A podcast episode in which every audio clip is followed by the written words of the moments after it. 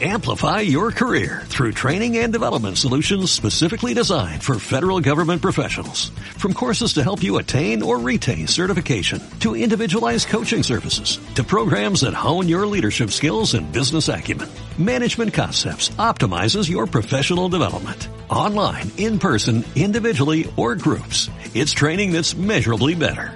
Learn more at managementconcepts.com. That's managementconcepts.com.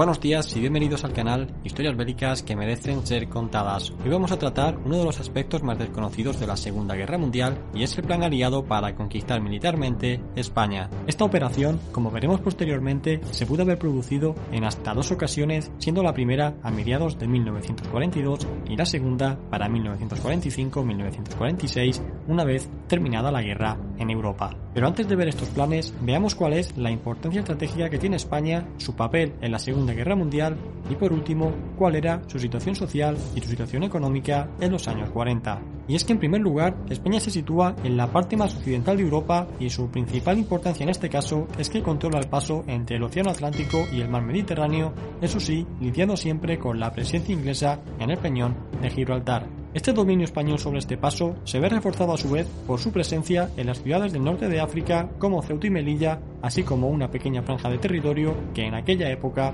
conservaba. La importancia del control por este paso, siendo muy superior al del Canal de Suez, fue un gran punto de interés tanto por parte de los alemanes como por los aliados que tuvieron que lidiar con la entre comillas neutral España de Franco. Debido a la negativa española de entrar plenamente en la Segunda Guerra Mundial, hubo planes alemanes conocidos como la Operación Félix que consistía en la entrada de fuerzas alemanas en España con el objetivo de descender hasta Gibraltar y tomarla por asalto. Esto fue planteado para principios de 1941, pero nunca se llegó a realizar. Aunque eso sí, la posibilidad de que en cualquier momento se volviera a reactivar y finalmente se produjera siempre estuvo presente.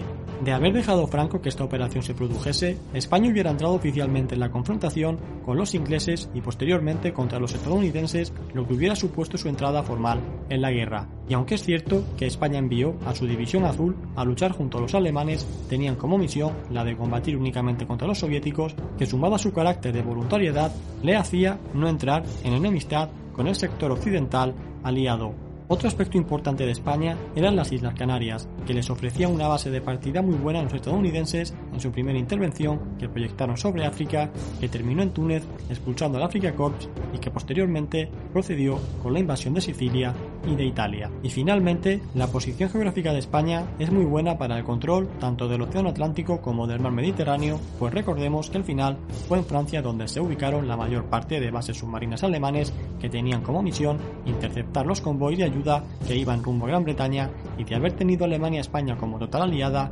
este proyecto naval hubiera tenido mucho más éxito. Y es que, como hemos dicho, la posición de España con respecto a la guerra fue de una peculiar normalidad, apoyando de forma más activa al bando alemán a principios de la guerra, cuando las cosas les iban bien, pero a partir de 1943 fue cortando sus lazos y distanciándose cada vez más con Alemania llegando a retirar su división azul por, entre otras cosas, presiones de los propios aliados que no quería que hubiese la más mínima colaboración entre España y Alemania si estos no querían sufrir las futuras consecuencias. Y finalmente, y antes de ir con los planes aliados para invadir España, veamos cuál era la situación económica y social de España en 1940. Y es que la realidad para España es que acababa de salir de una tremenda guerra civil que había durado tres largos años y que había mermado por completo la mayor parte de los recursos del país, centrado ahora en su reconstrucción, salvando las distancias ya que Italia y Alemania quedaron peor tras la finalización de la Segunda Guerra Mundial, pretender que España se metiera en una guerra en 1940 era casi lo mismo que pretender que Alemania o Italia se hubiesen metido en una guerra en 1946. A todo esto hay que sumarle que España no contó con apenas ayuda de nadie para su reconstrucción, siendo este todo lo contrario, pues sufría un bloqueo comercial. Es por este motivo por el que se dice que cuando los líderes tanto alemanes como españoles se reunieron en la estación de Endaya en octubre de 1940, Franco pidió más a los alemanes de los que estos podían aportarle realmente, y finalmente no se llegó a ningún acuerdo. La mejor ayuda que tuvo Alemania por parte de España fue el envío de unos 40.000 voluntarios, como ya vimos en el vídeo que hicimos sobre la batalla de Krasnivor, que os dejo en la descripción. Y bien, y visto este pequeño resumen, pasemos a ver ahora los planes de invasión. El primero de ellos, como hemos comentado al principio, se sitúa en 1942 y fue llamado Operación Backbone. Este plan estaba pensado para ponerse en práctica si España para esa fecha se hubiese unido formalmente a los alemanes o bien los alemanes hubieran ocupado militarmente España como hicieron en Italia a mediados de 1943 cuando después de deponer a Mussolini el nuevo gobierno se rindió. Pero finalmente no pasó una cosa ni la otra. Los estadounidenses por su parte desembarcaron finalmente en diferentes puntos del norte de África, siendo estos cerca de Casablanca, controlada por la Francia de Vichy, y en el norte de la actual Argelia.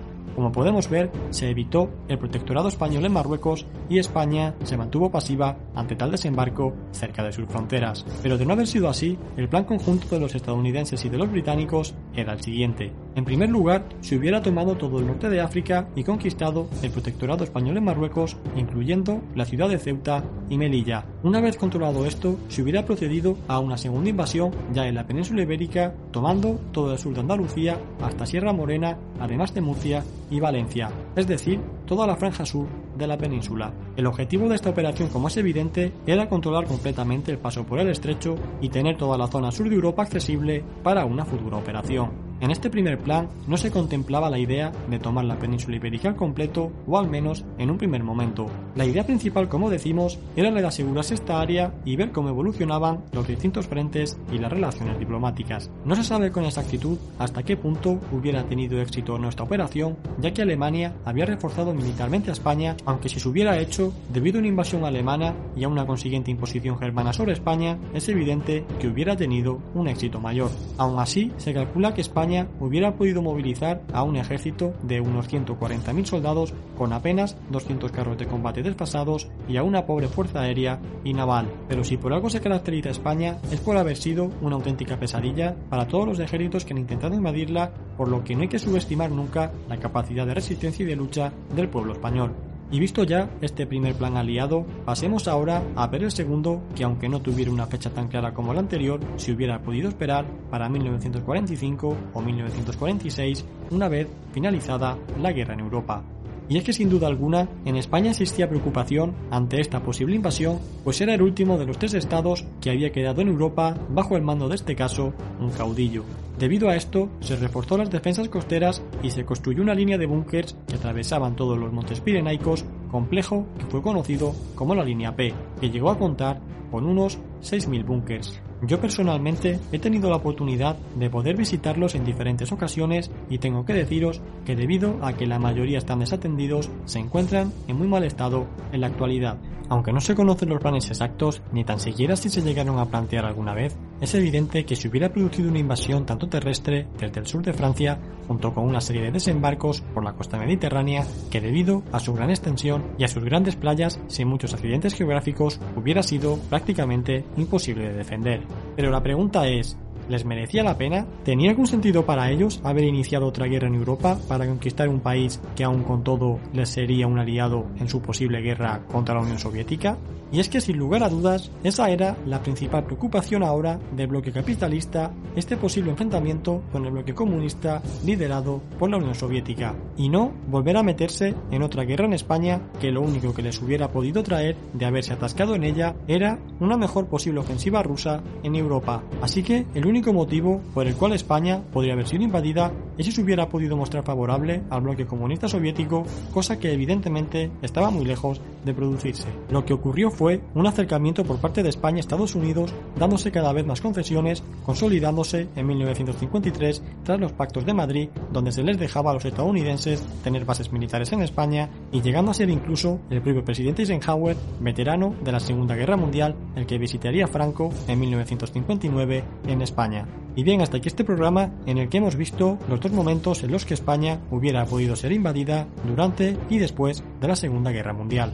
Espero que os haya servido para aprender un capítulo más sobre este conflicto y quedo a la espera de vuestras opiniones sobre lo que hubiera podido pasar de producirse tal invasión. Quiero invitaros por último a que os unáis a nuestras redes sociales que encontraréis en la descripción, especialmente a nuestro grupo de Telegram e Instagram y a nuestro foro donde cada vez más se consolida nuestra comunidad. Esto es todo, suscríbete si no lo has hecho ya y nos vemos en el próximo vídeo. Hasta pronto.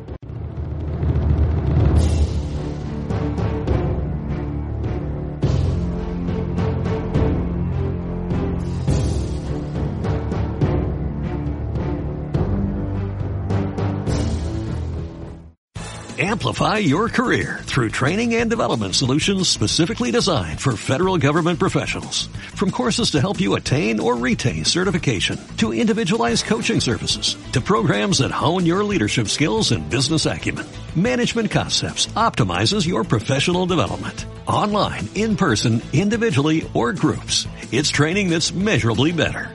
Learn more at managementconcepts.com. That's managementconcepts.com.